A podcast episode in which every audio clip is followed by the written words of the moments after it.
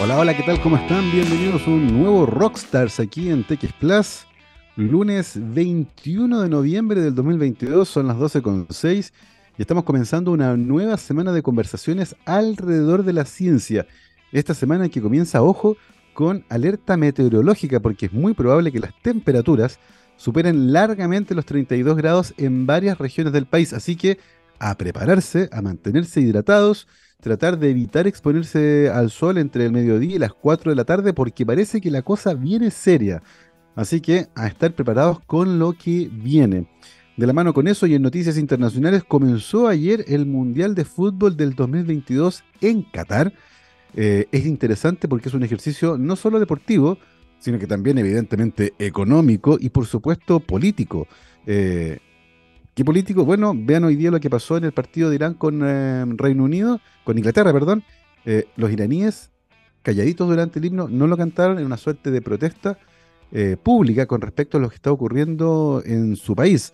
Así que es bien interesante como todo nos hace conversar de todos los temas, así como también ocurre, por supuesto, en este programa.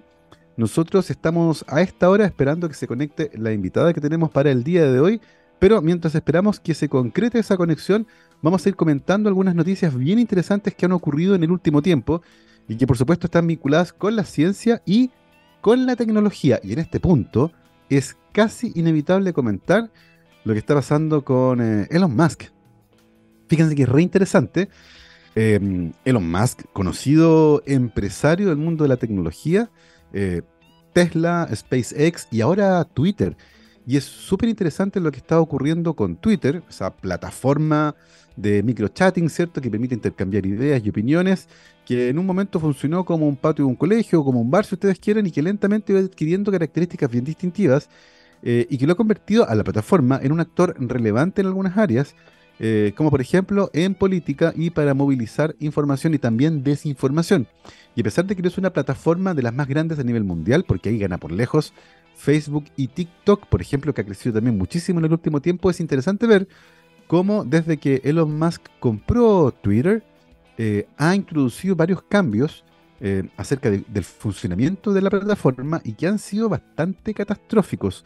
Eh, y hemos visto como personas, algunas ex trabajadoras de Twitter han ido comentando, ¿cierto?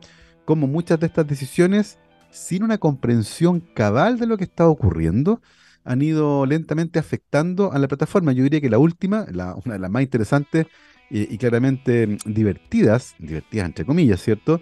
Es que, mm, de nuevo, al no tener una mantención adecuada del sitio, una de las cosas que ocurrió es que ahora es posible subir películas completas a Twitter. Eh, alguien acaba de subir Rápido y Furioso en un hilo de 66 tweets, dos minutos a la vez, eh, y subieron eh, la película completa, lo que demuestra, ¿cierto, Maya, este ejercicio ridículo de subir una película en 66 partes, de que la mantención del sitio, esa mantención diaria que generaban cientos de empleados, muchos de ellos que fueron despedidos ahora, era algo fundamental. Eh, y, es bien entretenido a mi, mi parecer, porque muestra cómo una persona que está convencida de que todas sus ideas son buenas, cuando las trata de poner en la práctica no funcionan. Porque Elon Musk es experto en un par de cosas, pero claramente no en esto. Entonces, bien interesante lo que está ocurriendo ahí como una demostración de que por muy lejos que haya llegado, cuando, sobre todo cuando medimos, y la única vara que usamos para medir es la económica, ¿cierto? Por mucha plata que haya juntado, eso no lo hace competente en todas las áreas. Así que es una discusión que es bien interesante, particularmente cuando hemos visto en el pasado algunas conductas bien, bien cuestionables. Y lo hemos conversado, de hecho, en este programa con varios astrónomos, eh, lo que tiene que ver con el, eh, con el proyecto, ¿cierto? Starlink. Em, llevar internet satelital a todo el mundo, que suena súper bien, pero recordemos que eso es un negocio. Eh, la suscripción Starlink estaba bordeando, si no me equivoco, los 120, 100 dólares por ahí. Eh, así que tampoco es algo económico, no es barato. Pero además es un negocio que se hace utilizando un espacio que es de todos, que es el espacio. Eh, llenándolo de satélites, el proyecto completo tiene miles de satélites, lo que genera impactos, por ejemplo, en las observaciones astronómicas profesionales. Eh, ¿A quién le preguntó Elon Musk si podía hacer eso? A nadie. Sencillamente llegó y lo usó. Y, eso es algo distinto a lo que ocurría hace décadas atrás, cuando eh, los países, por ejemplo, querían desarrollar proyectos de esta naturaleza, eh, finalmente los estados eran los únicos con las espaldas económicas para poder generar este tipo de proyectos. Eh, y por lo tanto todo se conversaba y todo se discutía. nadie se arrancaba con los tarros. Pero ahora, en los tiempos actuales, donde tenemos algunas personas que tienen muchísimo dinero, pueden hacer casi cualquier cosa sin preguntarle a nadie. Lo que termina siendo un atentado a la democracia. Es bien interesante lo que está ocurriendo ahí. Eh, y de hecho, Starlink me parece a mí que es un gran ejemplo de aquello.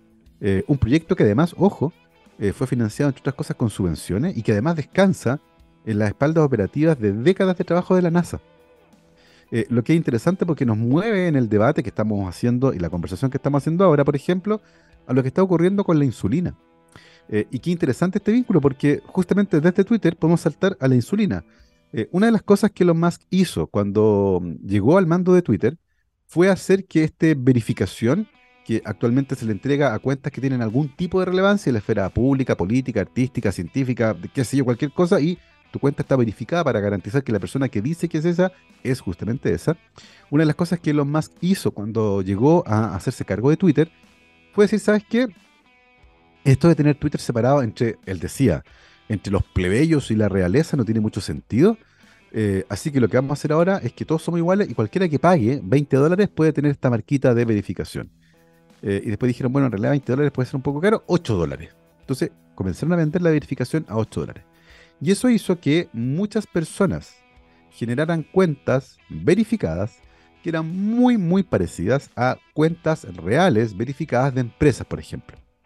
Y una de estas cuentas de parodia, que en ninguna parte dice que es parodia, verificada, por lo tanto uno veía la cuenta y decía, ok, esta es la cuenta de, era un laboratorio farmacéutico, uno de los más importantes del mundo que fabrica y vende insulina, y desde esa cuenta, que claramente era una parodia, pero que estaba verificada, se lanzó un tweet que decía que a partir de ese momento la insulina iba a ser gratis.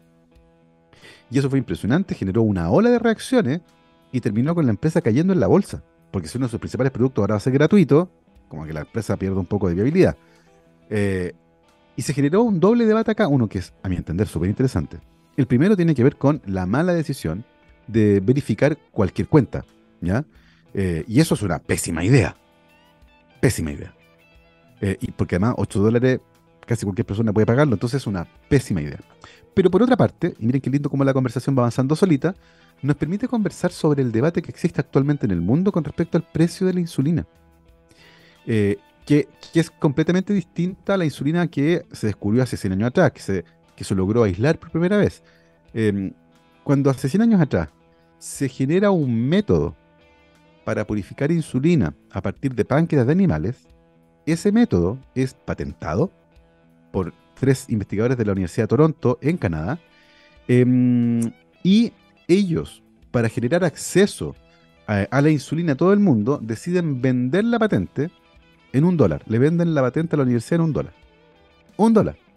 Y eso permitió que la universidad licenciara esa patente, es decir, le diera el know-how a los laboratorios farmacéuticos eh, a un precio razonable para que estos laboratorios, usando ese método, pudieran eh, fabricar insulina a un precio que fuera accesible para las personas.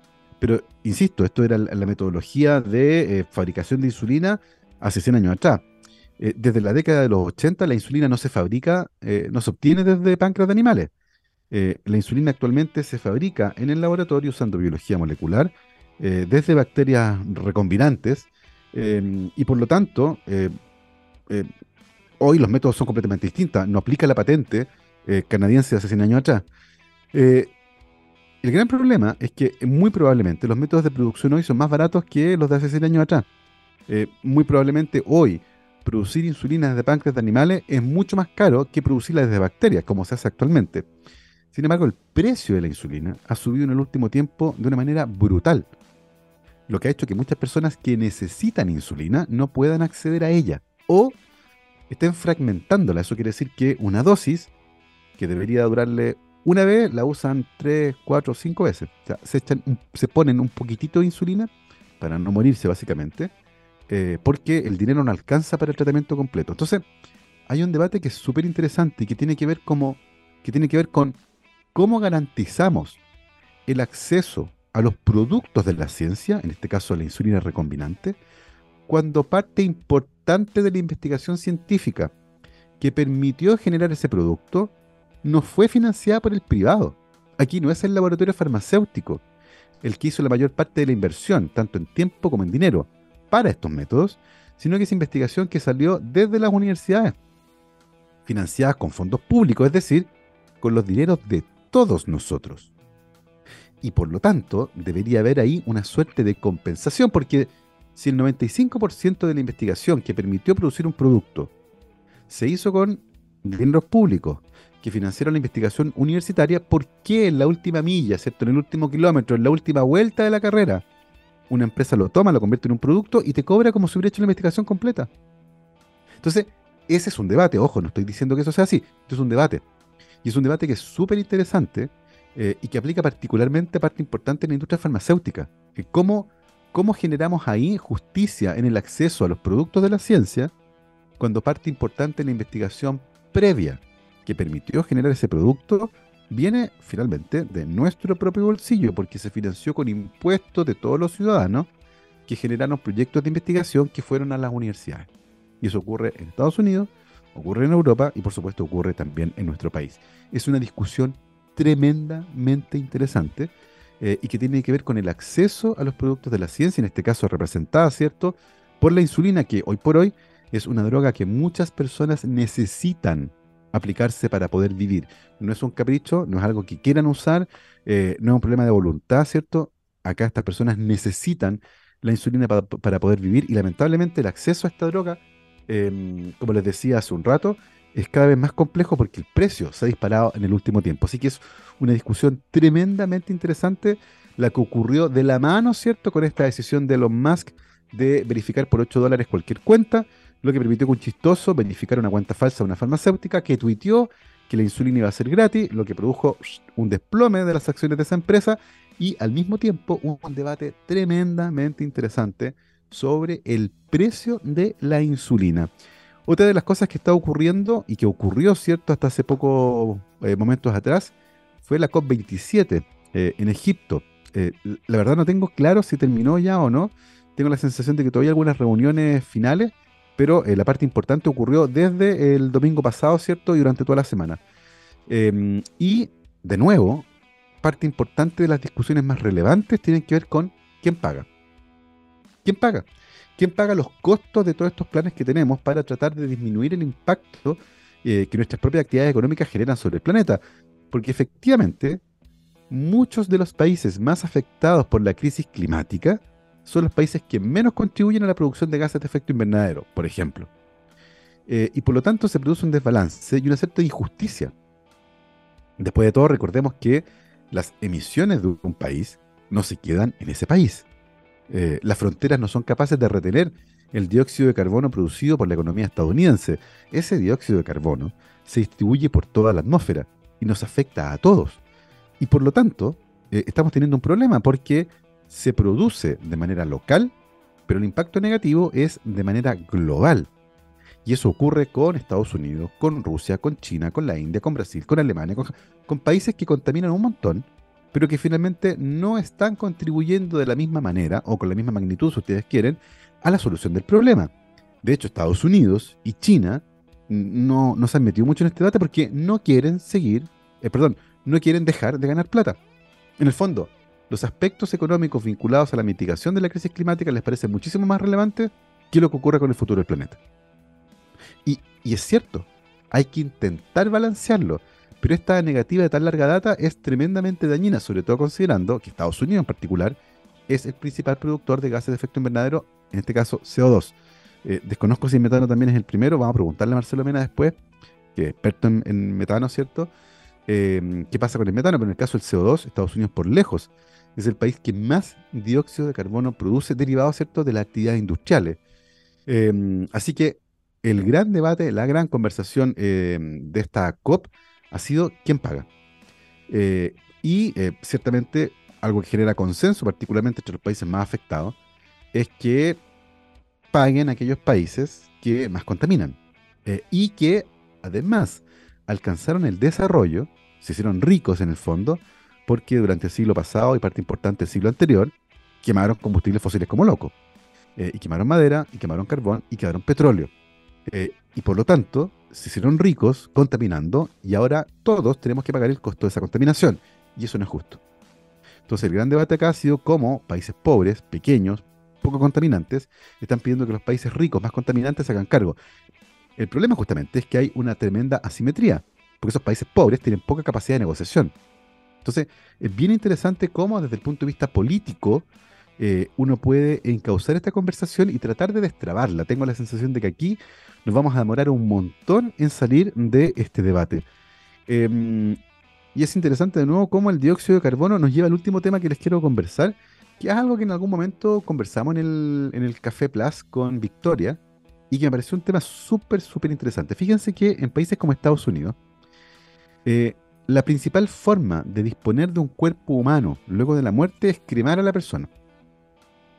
Sin embargo, la cremación genera una gigantesca cantidad de gases de efecto invernadero en Estados Unidos y en países donde la cremación es la, eh, forma preferida para disponer de un cuerpo humano, eh, se genera una cantidad gigantesca de gases de efecto invernadero todos los años.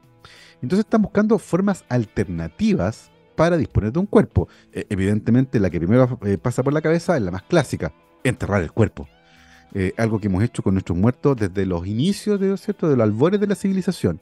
esa necesidad de, desde el punto de vista eh, humano, tomar ese cuerpo y disponerlo de tal forma porque representa de alguna manera eh, el espíritu de la persona que conocimos durante la vida. Uno de los primeros rasgos de humanidad de la cultura humana emerge con los ritos fúnebres justamente. Eh, el problema es que disponer de un cuerpo en un cementerio, que son los lugares donde habitualmente enterramos nuestros muertos, plantea varias, em, varios problemas, varios desafíos. Y varios países europeos, pero particularmente Portugal, están enfrentando un grave, grave problema. Se quedaron sin espacio. Muchos cementerios en Portugal no tienen más espacio. Está lleno. Se llenó el cementerio. Eh, y por lo tanto, y previendo que esto iba a ocurrir, eh, en Portugal existe una ley desde la década de 1960 que permite que ciertos espacios en los cementerios se usen por un tiempo limitado, dos o tres años. Entonces, después de dos o tres años, eh, se hace una exhumación de los restos, se reducen los restos, se supone que después de tres años esos restos deberían estar descompuestos ese cadáver, solo quedan los huesos que se pueden reducir y se pasan a un espacio más pequeñito para reciclar em, ese espacio en el cementerio. Eh, y en Portugal están enfrentando un problema muy muy curioso porque han descubierto que muchos cuerpos después de este periodo de tres o cinco años no se han descompuesto. Eh, y eso implica que la familia va, exhuman el cuerpo, lo revisan, se dan cuenta que no está descompuesto y lo vuelven a enterrar y después de dos años lo vuelven a sacar y a veces no se ha descompuesto y lo tienen que volver a enterrar. Eh, y eso está generando ciertamente un tremendo impacto emocional en los familiares de esas personas. El problema es que esto va más allá del impacto emocional, eh, porque por razones que son absolutamente desconocidas hasta hoy, en varios cementerios de Portugal, los cuerpos se están momificando y nadie tiene la más mínima idea por qué ocurre eso. El proceso de momificación puede ocurrir de manera espontánea, eh, cuando ocurre la deshidratación violenta, ya sea por frío o por calor extremos secos. Em, sin embargo, en Portugal no hace ni calor seco extremo ni frío seco extremo. Es un país que tiene un clima costero muy agradable, por cierto, eh, y por lo tanto nadie entiende muy bien por qué algunos cuerpos se están momificando. La parte más compleja es que los investigadores que están estudiando esto han descubierto que en el mismo cementerio hay zonas donde hay cuerpos momificados y otras donde no, y aún más complejo, hay algunos cuerpos, el mismo cuerpo, que tiene una parte descompuesta, una parte en proceso de descomposición y una parte completamente momificada, que nunca se va a descomponer. Y eso tiene tremendamente complicado a los investigadores que están tratando de entender este proceso. Han comenzado analizando los cuerpos, pero también la tierra, la tierra de los cementerios. Eh, han analizado el pH, la humedad, la presencia de minerales, la presencia de cualquier cosa que permita entender un poco cómo está ocurriendo este proceso, que insisto, hasta el día de hoy es un tremendo misterio. Em, pero es importante resolver porque esto está poniendo en aprietos a los pobres eh, encargados de los cementerios en, eh, Portugal. Eh, y por lo tanto, y por lo tanto, como les digo, em, contestar esta pregunta se ha vuelto un tema tremendamente relevante y también urgente para poder darle, como les decía a ustedes, darle flujo, ¿cierto?, a los espacios y los cementerios. ¿Ya? No tenemos claridad hasta ahora. Lo último que revisé, como les digo yo, decía que estaban tratando de encontrar factores vinculados con el suelo, pero ojo, no se descarta que también algún medicamento u otro tipo de sustancia a la que las personas hayan expuesto sobre su vida esté teniendo algún impacto en la forma en la que sus cuerpos se descomponen. Y esa también es parte de la hipótesis que están manejando los invitados, eh, perdón, los, eh, los investigadores. Eh, cómo la interacción de ciertas drogas con los cuerpos de las personas mientras estaban vivas tiene un efecto en la forma en que nuestro cuerpo se descompone. Así que es un gran, gran desafío. como les, decía, la cremación genera impactos medioambientales grandes. enterrar los cuerpos está enfrentando el problema de la falta de espacio. Así que se están desarrollando algunas alternativas. Y en Estados Unidos, desde hace bastante tiempo ya, se está ensayando una forma de cremación sin fuego.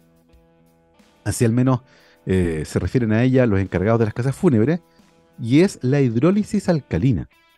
Es una reacción química en la que básicamente se toma el cuerpo de una persona, se pone dentro de un tambor de acero inoxidable, una cápsula, eh, y se mezcla con alguna sustancia cáustica como hidróxido de sodio a alta temperatura y un poco de agua, y eso se calienta durante varias horas, o entre 8 y 12 horas, y se degrada completamente el cuerpo, es como un proceso de descomposición química acelerado. Eh, queda un líquido de color café que en estos casos se bota por el desagüe, algo que mucha gente encuentra como medio desagradable, dice, pero ¿cómo van a botar por el desagüe el cuerpo de la persona? Bueno, bueno, se hace así. Y los huesos que quedan después de este proceso, que están reblandecidos, pueden ser triturados y eso se le entrega a las personas en una ánfora, similar a lo que ocurre en los procesos de cremación. Eh, así que es una alternativa mucho más ecológica, ¿cierto?, a la cremación y que además salva espacio en los cementerios, porque ojo, esto se va a convertir en un problema. Les recuerdo que durante la semana pasada la población del planeta llegó a los 8 mil millones de habitantes. Y eventualmente, en algún momento, todos esos van a morir. Son 8 mil millones que están vivos actualmente. Pero en algún momento van a morir. Todos, los 8 mil millones. Y la pregunta es, ¿dónde vamos a poner 8 mil millones de cuerpos? Bueno, hay que encontrar estrategias alternativas a las clásicas porque ciertamente, desde el punto de vista medioambiental y desde el punto de vista del espacio, nuestro planeta no da para más. Miren qué lindo cómo vinculamos todos estos temas. Eh, Elon Musk, la insulina, eh, la COP y el problema de los cementerios. Todos juntos acá en esta conversación del tipo editorial que hemos tenido durante la mañana de hoy, lunes 21 de noviembre del 2022, acá en Rockstars de TX Plus. Eh, me informan por interno que lamentablemente tuvimos, problemas para generar una conexión con la invitada que teníamos el día de hoy. Esperamos poder reprogramarla para el futuro porque la, conversación era tremendamente entretenida, así que eh, intentaremos contactarla para poder tener nuestra conversación más adelante. Eh, era un tema vinculado justamente con la población mundial que, como les decía, llegó durante la semana pasada a los 8 mil millones de habitantes. Son las 12.30 y yo los voy a dejar ahora con una canción. Eh, hoy es 21 de noviembre del 2022, pero un 21 de noviembre de 1965 nació la actriz y cantante islandesa Björk, que de hecho pasó recientemente por nuestro país, una mujer tremendamente talentosa. Así que nos vamos en eh, homenaje al cumpleaños de Björk con una canción de ella. Esto se llama Army of Me. Que estén muy bien, cuídense. Chao, chao.